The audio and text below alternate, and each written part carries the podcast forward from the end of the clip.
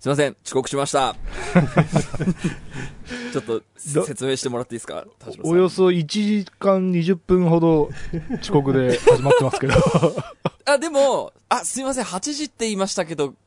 9時か10時でもいいですか？いやあ、9時にします、って言って、OK ですってお二人から許可をもらって、で、9時20で、分、9時20分。あの、いそうね、今、しえっ、と、時刻が9時20分で、もう一回説明すると、最初、8時からにしましょうと。ちょっと早めに、まあ、デラさんの時間とかもあるし、早めにスタートして、あの、ちょっとまあ、3人がちょっと今忙しい最中なので、短く、あの、収録して、2本ぐらい撮って、また次回な感じに、こまめに撮っていきましょうみたいな、はいえータームになってるるんですけど、はい。まあ、そういうのもあって、8時から撮り始めましょうって私が言ったんですね。ちょっと、あの、いろいろ、あの、翌日の仕込みなどなどもあるので。で、その後に、一個、事件 A が起きて、そのはい事件 A の、えー、しわ寄せで、あ、やべえ、8時からって言ったけど、8時から無理だってな、なって、で、じゃあ9時か10時にしてもらおうと思って、9時か10時って言ったんですけど、うん8時から行けますって言ってんのに10時からってめちゃくちゃ失礼だなと思って。でいや、9時だ !9 時ならなんとか間に合うと思って。ちょっと巻こうとしてくれたのね。はい。はいちょ。っと巻こうとして、巻こうとした結果、このざまっていう。はい。まあでも、あれですよ、無事に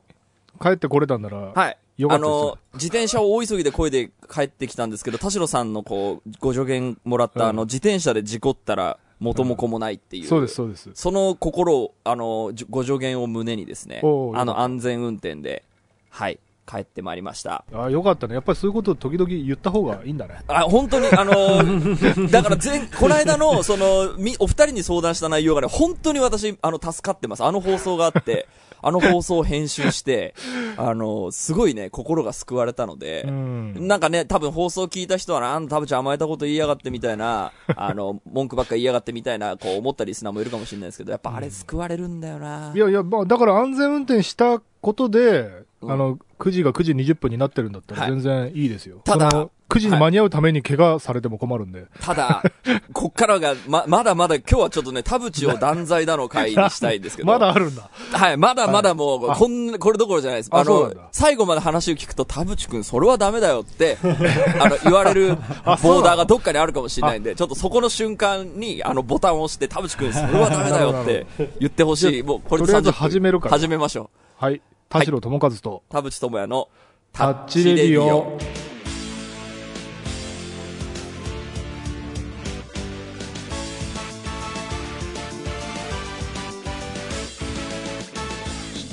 改めまして、こんにちは。田代智和です。改めまして、こんにちは、田淵智也です。この番組は作曲家田代智和とミュージシャン田淵智也がお送りする閉塞感ダハレディオでございます。はい。さてですね、まあ、引き続きちょっとこう、あのね、忙しいアピールをしするのもちょっといかがなものかと思いながらも、ちょっとパリパリな時期がずっとはい。続いていて、で、ちょっと、あの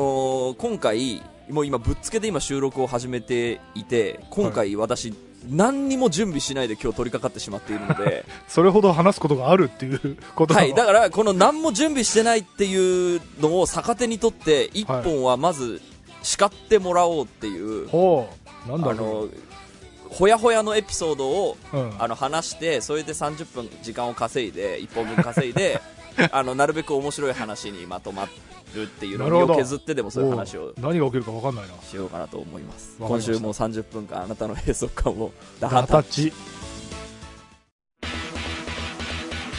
代智和と、あなたの閉塞感じゃなくて俺の閉塞感何なんだよ全然内容が分かんない。いやあのですね、あのーこの9時20分に、ね、帰りがなってしまったっていうのはこれもう完全にドドプライベートの、うん。あの予定はい。でしてうん。仕事ではないはこの時点でもうお叱りい。いやいや、別に、それはね、みんなな何かしら忙しいだろういろんな方面からちょっと話していきますけど、はいあのーちょっとそのこうパリパリ脳のこうなんでしょうかねあのタスクオーバーでこう脳が崩壊している時に何が起きるかエピソードの続きなんですけど、うん2週間前ぐらいに話した内容の続きなんですけど、あのー途中からスケジュールをもう脳内だけで完結しだすんですよね。はい。で、手帳に書かなくなるんですよ。はいはい。あのーサマーウォーズっていう映画があって、はいサマーウォーズの、あのー映画の最後の方にめちゃ計算得意な主人公の人が最後暗算始めるんですけど、うん。あの感じに近い、うんはいはい。もう目がこうフラフラになりながら、こう、この時間にこれこれ、うわ、なんとかなるぞって言って、よし、今日も一日 GO みたいな、はい。あのーちょっと中途半端な、あの、き覚悟でスケジュールを組んでしまうっていうことがあって、で、はい。それがあったんで、僕タッチレディオ8時から行けますって言っちゃったんですよ。はいはい。ただ、8時からでは行けない理由が、うんえーっと、あったんですよね。その何？さっきの事件 A とはまた違う話。あ、それ、それです。事件あ A です。はい。はいあの、だからさっきその、8時からって決めた後に事件って言いましたけど、多分その前から、ここにこれをやろうっていうのを決めていたのもあって、で、えーっと、それがもう完全仕事でも何でもなくて、え、お前忙しいのに、それっていうのをもう、この後僕が言ったらもう、なんでしょう、田淵忙しくてかわいそうだなって思ってる人も全員手のひら返しで、ああ、なるほど。もう最低っていう、はいはいその、そんなことしてんのに、忙しいとか言っちゃってんだみたいな。これ何クイズなの今？あ、クイズです。僕は何をしてたでしょう。その事件 A がプライベートなのね。うん。で、その言い訳にならないようなことことなわけだ。えーっと、多分突っ込みどころはすごくあると思います。込みどころがある。うんでも1時間くらいの話だよね。1時間、えっと、じゃあヒントと、えーして、ヒヒントという、えー名のもとに、はいもう少し、えーエピソードを話すと、はい。帰りの時間をまず計算してなかったんですね。はい。帰りの時間を計算してなかったんで、うん。えーっとあ、ちょっと瞬瞬間移動できる。そう、予定より遠くのところ、よあの、僕が思ってる、大体、あの、移動って片道こんぐらいだよねってうんうんうん思う、えーっと、時間の倍ぐらいかかるところからの、こう、駆けつけだったんですね、自宅まで。その予定 A がですね、8時10分に終わる予定だったんですね。うん。で、あ、じゃあこの時間に出れば、マッハでチャリこげば9時間に合うぞ、つって。はい。で、行こうとしたらそんなうまくはいかなかったっていう。えー、50分もかかる距離ってことはないでしょ？でもさすがに。そうあ、でもね、かかりました。あけ結果、え？1結構時間ぐらいかね。1時間ぐらいかかった。うんチャリで1時間ってなんだ、どんなとこだそれ？あともう、あ、まあ、その、どこにいたかっていうのはあんまり、ヒヒンまああ、ちょっとヒントにはなるけど、そんな重要じゃないです。あ、重要じゃないあの、だからちょっとさっき言ったそのスケ、あのもう脳がパンクしてる時に、あの適当なスケジュールを組んでしまう時にありがちなのがこれ。あの、いけると思っちゃうみたいな。はいはいはい。あの、この、まあ、2週間前にあの、お叱りいただいたあの、打ち合わせを、この時間ならいけるって言って、田淵くんは大体遅刻するっていう、こ まあ、同じような現象が。あの、あれな、あの、駅までのベスト時間を自分がいつも行ける時間と勘違いする。そうです。はい。そうです。えー、でも田淵君のことだから、でもプライベートだったら、飯じゃないだろうから、まあやっぱ映画見てたとかじゃないの？うーん。違うの？うーん、どうでしょう？ででででででででで。田代さん、正解です。お やトった。ップガン、トップガン見に行ってましあた。ーいいじゃん。トップガン見てたんだ。あーいいじゃん。ないるほど。なるほど。もうここしかないと思って。もう毎日。なんでそんな遠くに行ったの？いや、これがですね、いや、まあ、あの、まあ、どこかっていうと池袋グランドシネマの、はいあの、一番いいとこ、はいはいはい。IMAX で見れる一番いいところに、うん。のチケットを取っちゃったんですね。まあ、これもいろんなちょっと事情があって、はい。たまたまその前のその予定が、はい。えーっと、池袋に近かった、どちらかというと家よりかは。はい。えーっと、池袋にも全然行けんなと思って、何時からやってんだろうと思って、お、なるほど、5時、つって。5時？あ、ご6時か。6時、うん、と思って。まあ、っていういいきさつがありまして、あのーまあ、毎日毎日積み上がるトップガンマーヴェリックがすごいんだという、はい。あのー期待値うん。と、が上がりすぎてて、で、もう、こんなんもう IMAX で見ないと、本当にこれはダメだあと。なるほどね。そういうことね。うん、こんなん家の映画のシステムで見たって絶対ダメなんだからっていうのは、これはもう100も承知ですってなった時に、えっ、と、ちょうど今日はだから、あのーまあ、この収録してる日は、あの、ちょっと、えっ、と、翌日以降のじ、えっ、と、仕事の準備をするために結構ドカッと開けてたので、はい。うん、あの、まあ、ゆっくり、まあ、この収録終わった後にも、ちゃんと、あの、準備一生懸命しますけど、あの、全然時間は結構多めにちゃんと取ってあった。あの、さ、さっき言ったあの、僕どんだけ忙しくても、このクオリティを落とさないために、あの、い余白は絶対めちゃめちゃと取ってるところは、ちゃんと設けているっていう、その自分の心を守るためにね。うん。うん。まあ、っていうためにちょっと空いてたところもあって、あ、これ帰る前に映画館寄ったら、トトップガン見れんなと思って、なるほどね。はい見に行ってしまいました。うんうんうん。はい。いや、その、まあ、それなら別にね、ちょっとトップガン見に行ってくるって言ってくれりゃ、まあ、よよかったのにいやもあるそう、そこで、そこで僕は、その、やっぱ友達二人に、その、こいつ忙しいって言ってんのに、トップガン見に行くんだって思われたらどうしよういやいや、だからタイミング的にその話って言うと、あの、僕もいろんな時間の隙間でちょうど偶然トップガン見れて、うん。あの、この劇場になかなか行かない僕が。うんうん。で、それは、えっ、と、水道が断水しますっていうお知らせが入って、はいはい。でもその後俺仕事で出かけなきゃいけないのがあって、その仕事の前になんかシャワー浴びたりさ、なんかこうトイレ行ったりしたいじゃない？だけど、そのちょうど断水する時間に家にいたら、これ俺、どのタイミングで出りゃいいんだろうみたいになっちゃって、断水す断水する前にもうシャワー浴びて出ちゃおうって思ったんだよ。うんうん。でも結構この長時間、時間何して潰そうかなと思って映画館調べたらちょうどいい上映時間があって、そう、ちょうどいい上映時間大事なんですよね、だから朝っぱらからトップガンを見に行ったっていう。ことがありました。いいまあ、トップガンの話も、だからこれ今日のあまりの時間で全然してもいいぐらいですけれども、はいまあそういうことがありましてね。はい、なるほど。いや、だまあ時間を有効に使ったってことですね。まあ有効に使ったんですけど、やっぱりその、元はといえば僕がもう途中から脳内でスケジュールを組んでしまっているせいで、だからその脳内スケジュールの、うんえっと、終演時間はまあ分かってたとして、距離がうん。どういうことなの？はうーんなと短く計算してたってこえっとですね、あ、んあの、その手帳に書く書かないっていうのは実はそんなに大きなことではなくて、とはい。えっと、絶対これは取りこぼしちゃいけないんだ系の用事あるじゃないですか。うんうん。あの、まあ、病院に行かなきゃいけないとか、まうんあ、それこそ練習のスタジオだとかレコーディングがあるよとか、はい。あの、絶対行かなきゃいけないスタジオ、あの、の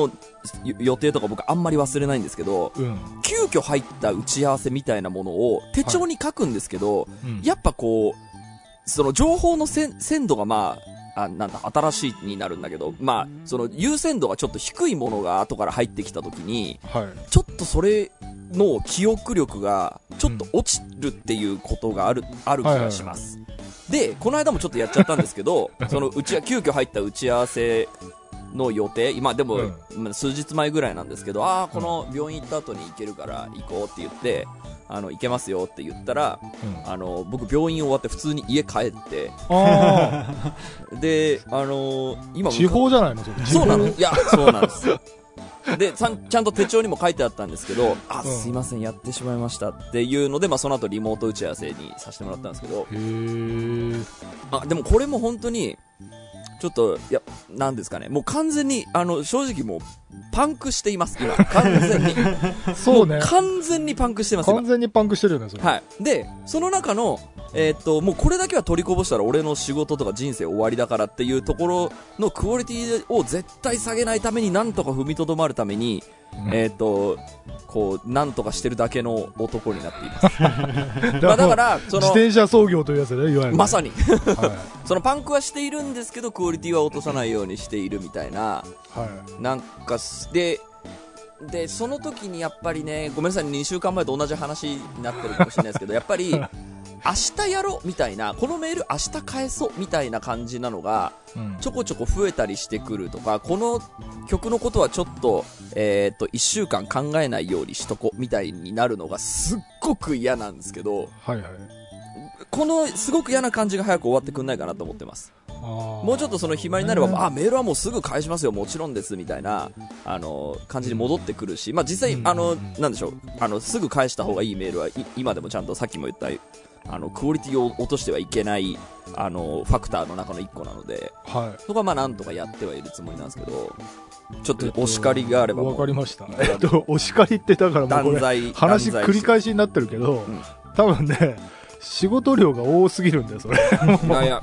もうどう考えても。ちょっと減らすしかないよ、もうそれ。いやいや、だってもう、打ち合わせ1個すっ飛ばして忘れて家帰ってるレベルでしょ？それ、うん。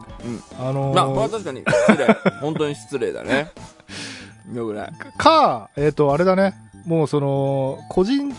秘書をつけるしかないね。うん。あ、の、はい、田淵様何時何分から何々です。何時何分から何々ですって、あれ。それこそ、その、デラさんなんか詳しそうだけど、なんか、AI、なんか、アップルウォッチとかでできないの？いやあるよだって普通にカレンダーに入れりゃリマインド来るじゃん、じねそうでしょ15分前そうそうですこの時間帯にここ出ないともう間に合いませんあ、そうよみたいそうそうそう。だからそれを田淵君導入すれば、なるほど。検討します。検討しますね。いや、本当にね、その、仕事量というよりかは、その、うん。急遽入ってくる、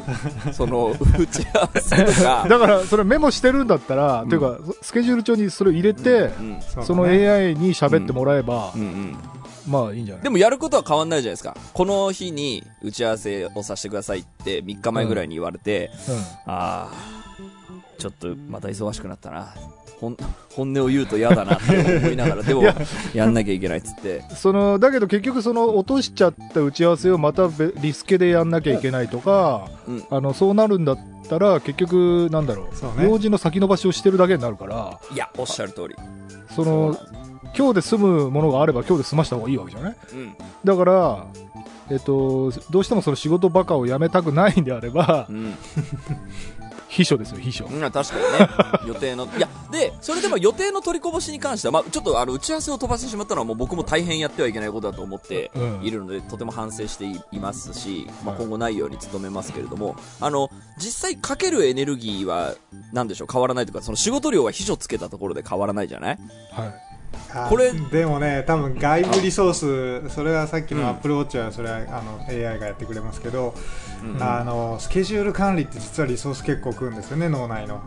その、うん。次にあれやんなきゃ次にこれやんなきゃみたいな。来るのをどんどんこなしていくっていうタイプのことに専念したいんだったらうん次あのこの時間帯にこれやっとかないと間に合いませんよみたいな話はうん個人秘書は一つの手かもしれないですね。うんなるほど。そんな多分ね、うあのそれ専門のひ業者さんがいるだろうからリあとスケジュールのか、ね、か書き留める場所を紙にするのかメールで投げるのかってだけだと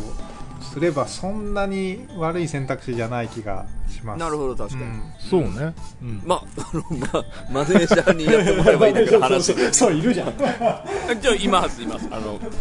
やってもらえばいいだけなんですからね。そうね。確かに。いやー、あのね、いやー、これはね、ちょっと大変です。ちょっと大変。もう、本当にあの、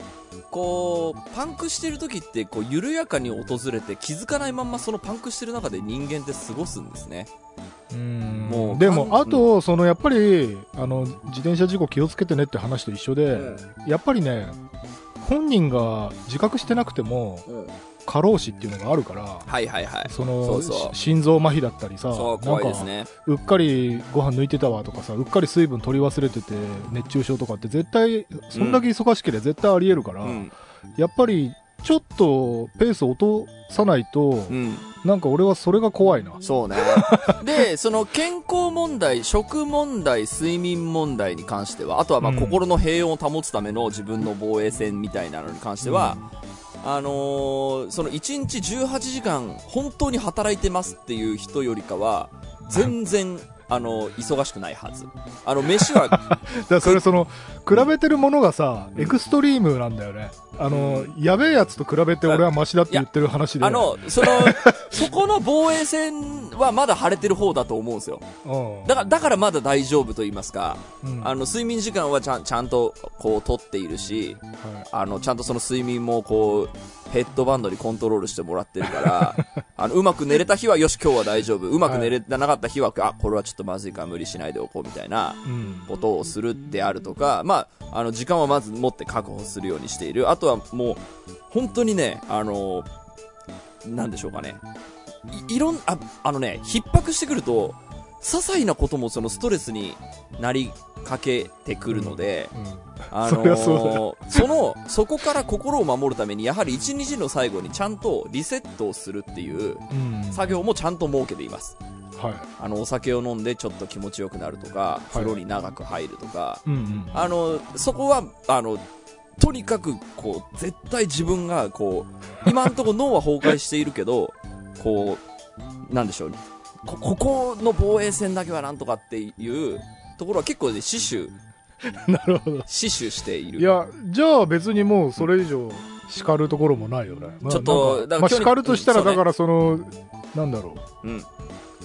トップガン見に行くよって言ってくれれば別に僕ら9時から待たなかったのにって、なるほそれだけでど。確かに、そう、あの、そう、今日の田淵断罪の会はそこが聞きたかったんです。その何をしなければいけなかった。で、僕の中では、まずもって8時からにしましょうって言,、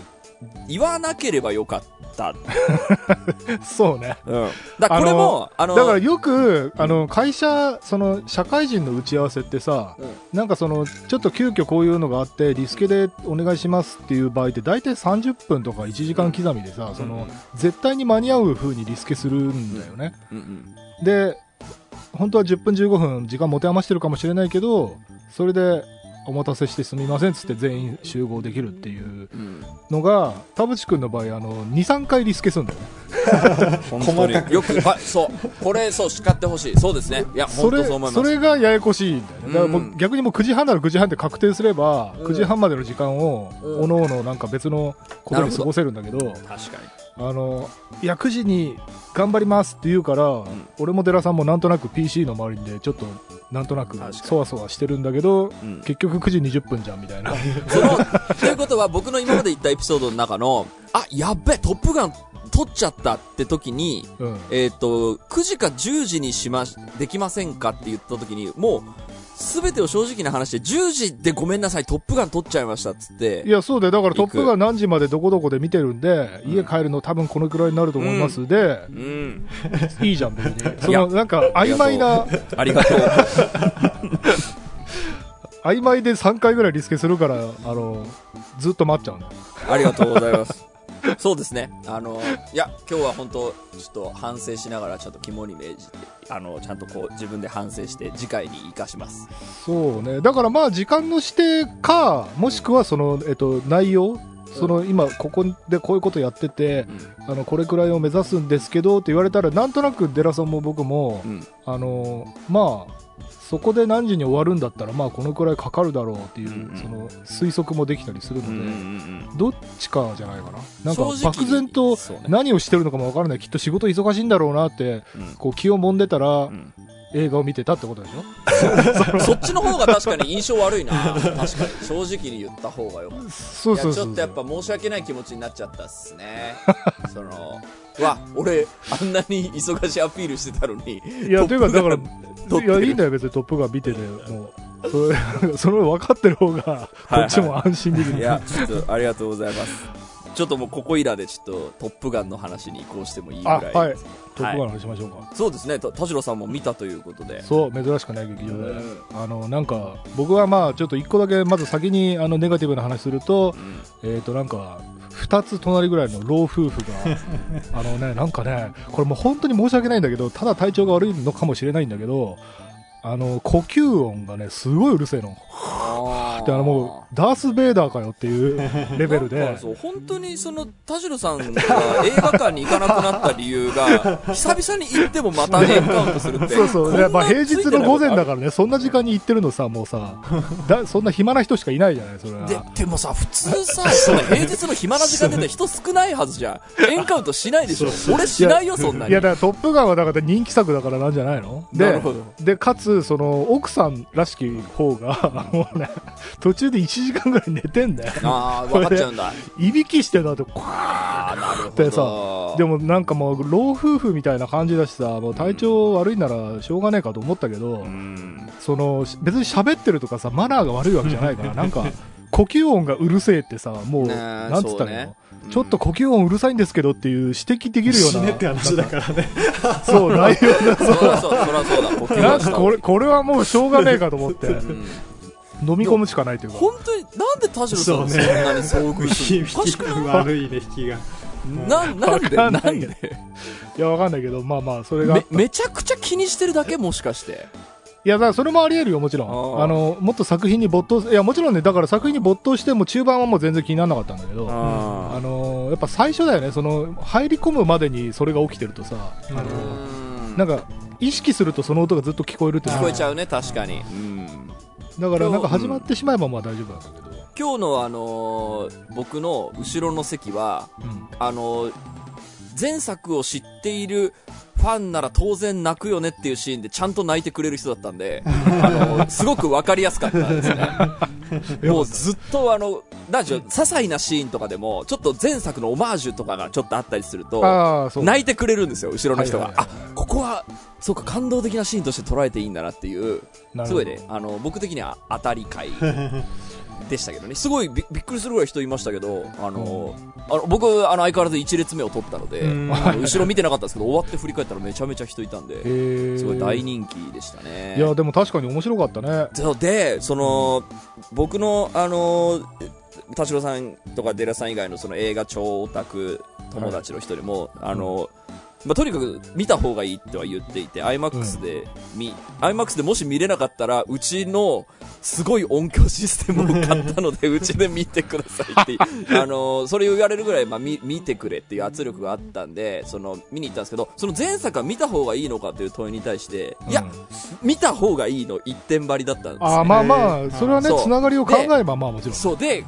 やっぱり映画って流行ってくると特に続編ものねそのえー、とむ前の作品を見た方がいいのか見なくても大丈夫なのかって必ず議論されるじゃない。はいあの見なくても楽しめますよっていう人と、いや前作見てた方があのやっぱり面白かったですっていう、まあ、必ずこの議論あるじゃないですか「はい。スター・ウォーズ」でも何でも、で、えー、とこの、えー、と論争って毎回やあるなって思ってあの別の人にもその「トップガンを」のその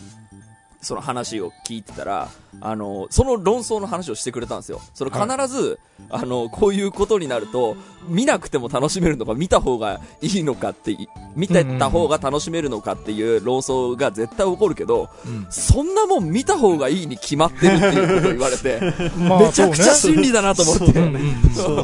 めちゃめちゃ真理だなと思って、そ、そんなの見た方がいいに決まってる。だから僕昨日の夜の、あのーご飯食べて、ご飯作って食べてる間に、トップガンのその最初の吹き替えのやつを、うん。えっと、料理作りながら見て、料理見ながら、なんかこう、ちょっと時間が足るそうなシーンは10秒でぴょぴょ飛ばしながら見てみたいはいはいなはのをやってみたんで、あのあーなるほどねじゃあちゃんと復習してや行ったんだ。はい。いや、それを踏まえてみると、いや、正直その、見なくてもいけるよって言葉が嘘に聞こえてくるぐらい、もう、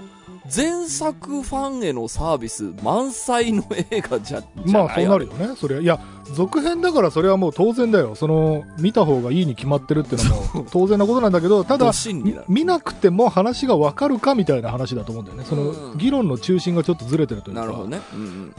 なんか例えば俺で言えばあの「ターミネーター」シリーズとかあの「ランボー」シリーズとかってあの1と2以降で全然作風違うっていうのがあってはいはいはあのまあ、予算の関係もあるしね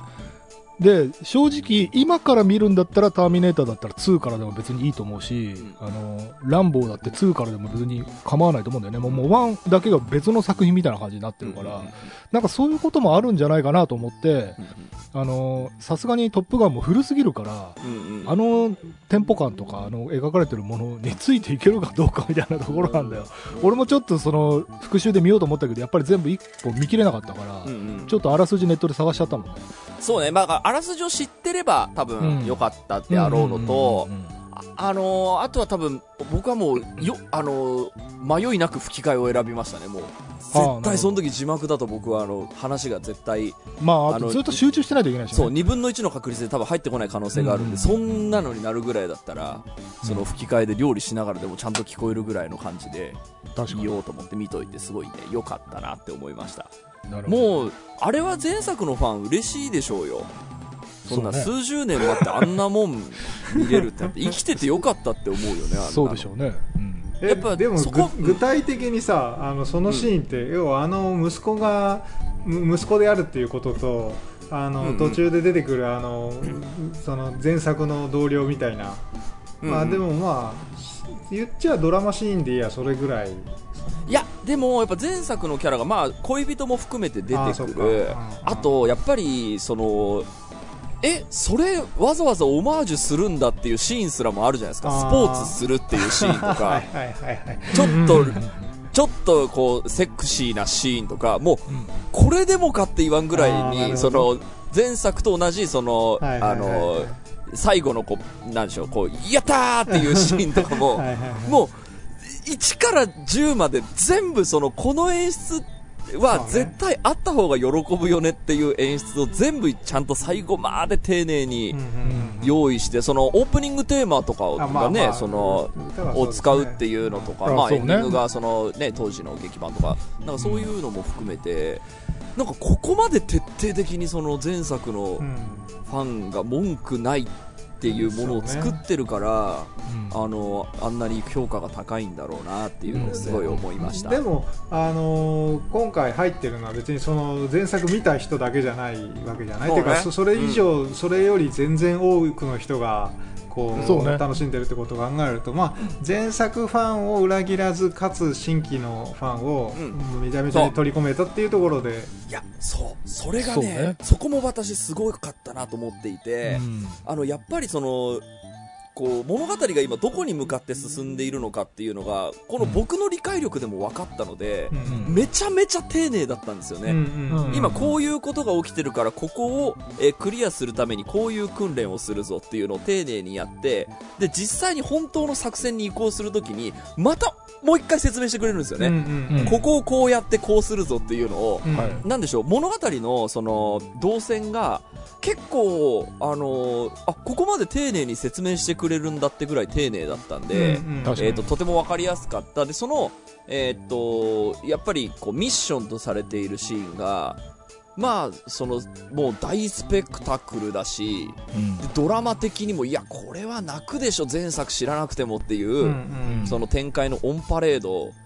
だったのでその飛行機がどうとかその男の生き様がどうとかっていうよりなんかもっと分かりやすくその仲間がはぐれたぞとか その助けるぞみたいななんかもうじゃそれこそその新規の人が見てもその分かる。だから僕その最初の「トップガン」なんかもうほぼ忘れてましたけど昨日見た時に。あのーで昨日見直してみても思うけど話のなんでしょう盛り上げ方みたいなものに関してはあの最新の方がやっぱり圧倒的に面白かったので、そうね。テンポ感も良かったよね。うん、なんかそういう正直文句がつけづらいからあそうそうそう。ん。あのーそうプロなんでしょうフィギュアスケートとかであの減点がないので 高いみたいなうん。感じの、あそう俺もその話ねちょっとしたいんだけど、あのーなんかね突っ込みどころがすごい極限まで減らしたんじゃねえかなっていうのがあって、うん。あのーまあ人分かりやすいのだとなんか敵がねぼんやりしてるんだよね。なんかいいわゆるこう北朝鮮とかなんかイスラム教のどこかみたいななんかそういう感じじゃなくてマスクもなんかあのあのマスクっていうかねあのなんつうのスモークのかかった感じで顔が見えないんだようんね、うん。何人か分かんない敵で、そうね。なんかその感じとかもこう最近のレイシズムとかなんかその辺をこう意識したのかなみたいな、ぼんやりとしたなんかただの敵っていうものだったり、なんか女性の描き方とかもあとはそのそれこそあのベッドシーンみたいなものがこう露骨に描かれないとかあ確かのもに確かに。俺が嫌いなあの物壊して暴れまくるみたいなのがな,、確かに。なかったでしょ？うん。とか、あのーあとそのチームメイトの中に女性がいたけどさなんかこう女性を冷やかすような言葉とかもなかったじゃん。なんかね。アーミーものってそういうのが結構昔はあるんだけど、ん。全くないっていうか、うんうん。なんかこう人がえそれってどうなのって、まあ、時代的にっていうことも含めて、なんか突っ込みどころとなるようなものを極限まで減らしてったって感じがちょっとしてて。うん。そのいい意味でなんか万人受けにするために作ったらどうなるどうすればいいんだろうみたいな。はい。ちょっとしたなんかなんつったらいいのかなこう一言揶揄するような言葉とかなんかそういうものをすごい減らしてってああなったっていう気がちょっとしてるんだよね、そうね。あでしかも多分まあアメリカの映画だからちゃんと強いアメリカっていうのをちゃんあとそうねそれもそうだ、ね、描いてるから、多分あの少なくともアメリカ国民的には最高ってなる。になるでしょうね。なるでしょうしいやそうね。なるなるうん。そこはなんか本当多分トム・クルーズでしかもなんですかねあのこう有名俳優があのなんでしょう。こう映画界にちゃんと影響力を及ぼしてプロデューサーとかやっていくみたいなのってアメリカでは結構もう普通なんですか？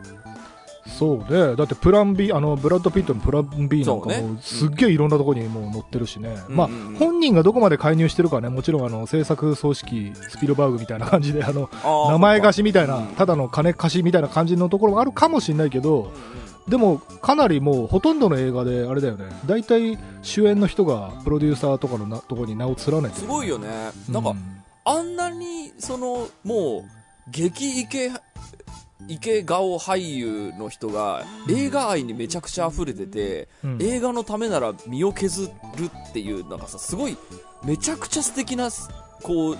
ストーリーじゃない生き様と言いますか、ね。だからそれも多分ねクリント・イーストウッドとかが切り開いたあのあ。ルートだと思うんだよね。なるほど。で、うん。その俳優ってよくあの男性も女性もさ年を取ると役がもらえないあの特に主演がもらえないっていう話が、あの昔からあってそれを覆すのがクリント・イーストウッド。自分で作るから自分主役にできるっていうのがあの一つのモデルになってたりするから、だからトム・クルーズとかブラッド・ピットも自分の制作会社があるからあのその老人を主役とした映画作ろうみたいなことが今後60代70代にできるだろうしうん。それがなんかこう雇われ俳優だとさどうしても、ね、主演にじゃあ70歳の人用意しようみたいなのっていうのがなかなか難しかったりするからやっぱりセカンドキャリアってわけじゃないんだろうけど同じ映画界の中でうん。なんかこう、まあ、業界にも貢献していけるだろうしあのそういうなんつったらいいかな中年とかあの老人のこう映画界での生き残り方みたいなモデルにもなるだろうし。まあ、だからやっぱりイイーストウッドとかの功績はでかいと思うんだよね、でもその前はもしかしたらあれだろうかな、あのオーソン・ウェルズとかなのかな、あーオーソン・ウェルズもそうか俳優だったんだっけ？あの人、なんかい一通りやってたんじゃなかったっけ、なんかあそうなんだ。その脚本とか俳優とか監日督とか、本にはいないの？そういう人いるけどさその竹中直人とかあそうねちゃんうか松本人志とあ確かに。プロデューサーにプラデプロデューサーに名前出てくるのは本当にいないんじゃないですか、うん。映画俳優とプロデューサー業というかね制作は完全に今日本だと分かれちゃってるけど、アメリカはそれ普通、うん。ハリウッドだと完璧にもう普通にうん。3人目には絶対本人いますもんね、うんうん。やっぱやりたいのかなこうその人気俳優でさ映画愛に溢れてる人って俺もなんかトム・クルーズみたいなプロデューサーやりたいぜって思ってるけど なかなかそうはいかないこう社会的な壁があったりすいやるい。でもやっぱり人気俳優になったっていうその知名度を利用して今度金が集めやすくなるから名前使ってお金集めてる以上その名前貸し代では確実にはあそうそうそうそう。入入れますよね。でなんかあなただけじゃ弱いんだよなって言われてもあじゃあ友達にこういう有名なセレブいるけどっつってあいつに声かけるわってなれば23人友達呼んできたらえこのバジェットに対してすげえスーパースターじゃんみたいになってはいはいあはいはい。の映画が作りやすいみたいなのが多分。あなるほどなるほど。じゃあまあ今後もそういう人が出てくれば日本でもそうなる可能性はあるかもってことなのかな、あ全然あると思うよ。まあその木村拓哉なのか。多分小泉京子あたりはそんな感じですよね。ああなるほどなるほど。はいはいキョンははい。はい確か自分でそういうプロデュースやってますよね作品。あだそれで言えばあれだよね。あのノンさんがあそうそうそう。元ノーネンレナのノンさんが全部自分で、そっかそっか。やってるよねいろんなこと。そうかそういうのがね商業的に成功したりすると、うん。監督とかだけじゃなくてそのプロデュース側に入るっていうやつですよね、うん。あのうんうんだからそれはおそらくその縦割りというかねそういう分分業があのさすがになんだろうな俳優自身がもうちょっと自自律的に動くっていうことの一環としては普通にやってる、ままあのトトム・クルーズの話だというとあのなんかそのめちゃくちゃ一般受けを狙ってもいるしちゃんとなんでしょうね映画マニアっぽいところにも配慮してるっていう深さもちゃんとあ確かに、ね、備えていて、なんかそこは、まあ、映画表とかでもいろいろ言ってますけど、うん。あの作戦のあれがもう「スター・ウォーズの」あのデススター作戦だしみたいな話とかあと最初のあの飛行機であの無理して爆発してあのドリフかと思いましたけどあれがあのライ ライトスタッフっていう映画のあの主あ主人公だしみたいな。完全にあの映画空港ものみたいなあのはいのちゃんとオマージュにずっとレ映画史の中にあるみたいな位置づけもはいはいはい。多分トム・クルーズ的には意識してんじゃないかとなるほどね。うん。その辺もそのやっぱり30何年ぶりの続編というところの影響もよく作用してるよねそうですきっとね。その実際にその当時見た人がもう、うんその後映画ファンをやめずに30何年映画見てれば全部のオマージュが理解できるだろうし。そうそう。うんだからえ映画映画ファン向けにも、まあ、あとはそうそういうトム・クルーズ自身が、あのなんでしょうね、なかなかああいうスター映画ってスター映画っていうのはその本人が体張ってみたいなやつってもうトム・クルーズが最後だろうなってみんな言ってるうんうん。状況もある中そこもちゃんと自覚してそれをこうなんですよね。そっか。自分はそこに奉仕しているという感じもしますし。何せこう評価が高い映画が本当に良かった時ってなんかすごい。いやそうそうそう。いいですよ確かにね。そう評価がいい映画で見てあれ？俺には刺さんなかったどうしようっていうのがすごいあるんですけどでもやっぱこうワンをやっぱ前日に見といてよかったなと思うとそうだうん。ねこれは確かにあのそんなもん見た方がいいに決まってるおっしゃる通りですと思って、まあ、そういう時こそねその、まあ、あらすじサイト考察サイト倍速視聴というのがうん。あのこうプラスになったりもするのかなと思いましたよね。確かにね。うん。さあうんそうか。ということでありがとうございました。ありがとうございました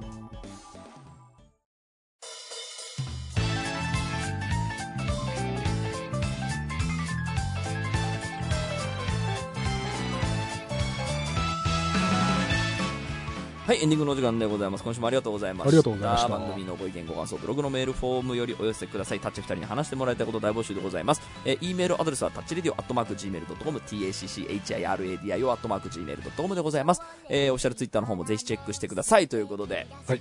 もうすっかりね、あのー僕の断罪は済んで、もうトップガンの回だったねって なるような感じの話の密度がちゃんと。でもちゃんとあの見てくれたというか「トップガン」みろみろプレッシャーって我々も少し与えてた ところがあるのでそれは一概に、えー田淵君の責任にはならないとは思いますいやいやいや、そうねでも結果的に珍しく3人ともそうそうそう見れたし。確かに確かに。でなんかこう映画をこうそれこそトム・クルーズがいまだにああいうこう名作を作ってくれたみたいな、まあ、別に監督ではまた別の人ですけどうん。なんかなんだろう今年この映画あってよかったなって思いながら見てたんですよ。だから来年はい。振り返ったとしても本当に思い出せるかどうかは分かんないんですけどうん。ただこの2022年にこの映画あってよかったなっていう記憶になったなっていう時にあのーここれは今回話さないですけどなんか音楽って、えーっと僕そんなにこうどんどんこう新しいもの新しいものって一つのアーティストを更新していかなくてもいい文化だと思っていてなんですけど映画とかえーっと他なんだろうな。映画はでも特にその新しいものを作ってくれてありがとう感ってあるなと思った時に、うん。僕は割と常日頃そのバンドに新曲っているのかっていうのを、えー、と単純に客目線でも思ったりするんですよ、うん。そのうんうんキャリアの長いアーティストは新作アルバム出しても別に、ね、どれもがその僕の青春時代に突き刺さってたほどストライクなわけではないから、うん。それで中心のライブやられても、はい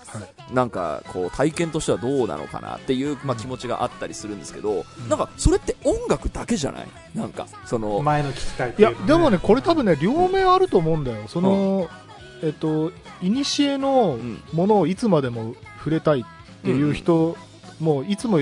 ヒットソングパレードのライブやってほしいっていうファンもいるだろうし、うんうん。そのどんどんアップデートしていくのと同時に自分も年を取っていくからその、うんうん。一緒に年を取っていきましょうみたいな感じで、うん。まあ多くはねそのアップデートといってもその速くなったり鋭くなったりする方じゃなくてどちらかというと落ち着いていく方に向かっていくんだけど、それとともにファンも年取ってるから、ちょうどいいっていう人も多分いると思うんだよね。映画に関しては、うん。あの時代に合わせてるとか、うん。えーっとその新しい映像技法があるのでとか、うん。iMAX がまた進化したのですごいとかっていうその分かりやすい進歩があるんですけど、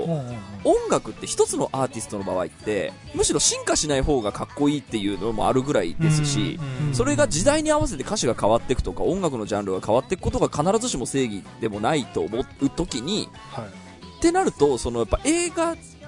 に対する、いやなんか、今年はこういう新しいの見れてよかったなっていうのと、その、まあ、音楽であくまで一つのアーティストに対してですよ。その、まあ、音楽のトレンドだったらね、また新しい音楽聴けて最高って思うけど、うんうん。アーティストに関して、一つのアーティストに関しては、あのーちょっと僕の中では認識がちょっと違う文化なんですよね。で、うん。それに似た文化ってあるかなと思ったら、今のところ音楽以外はあんまなくてですね、その、古のままで、まんまでいいっていうよりかは、なんでしょうかね、その追体験的な、そのそただその新,、うん。新曲が全くいらないかっていう話と、その似たようなものだけど新曲を作るっていうのでねまたちょっと違うよね。うん、うん確かに確かに。うん。その全く作らないってなるともう本当に往年のスター、あの昔のヒット曲だけ歌う人になるわけだから、うん。それはアーティストとしては、うん。まあ昔の人になってしまうよね。そうね。であの、あのーそう、新曲を作るにしてもやっぱりセンスが必要になってくるというか、うん。えっ、と、なんでしょう、こう、新しいこの曲を作ったことによって、この曲との、こう、めちゃかっこいいつなぎが生まれたとか、うん。なんか、その、そういう新しいものを作るにも当然センスが必要な気がする。まあ、これは映画に関してもそうか。ちょっとね、この話はね、あの、なんでしょう、答えがまだ全然出てないので、はい、あの、あ今度また喋れるかどうかわかんないけど、はその、ちょっとこう、音楽に対する会ってくれてサンキューっていうのと映画に対して会ってくれてサンキューって、ちょっとなんか違うマインドあるなって思いながら、ちょっと今日見てました、トップガン。またを。言語化できた時にまたそれの回やりましょう、はい。まあ、何にせよトップガンマーヴェリック、これはもう、僕はもう、ね。うん。見終わった後なので、もうすぐおすすめするまいます。面白かったです。面白かったです。ということで、今週はここまでです。はい、お相手は田代智和と。田淵智也でした。またまた来来週週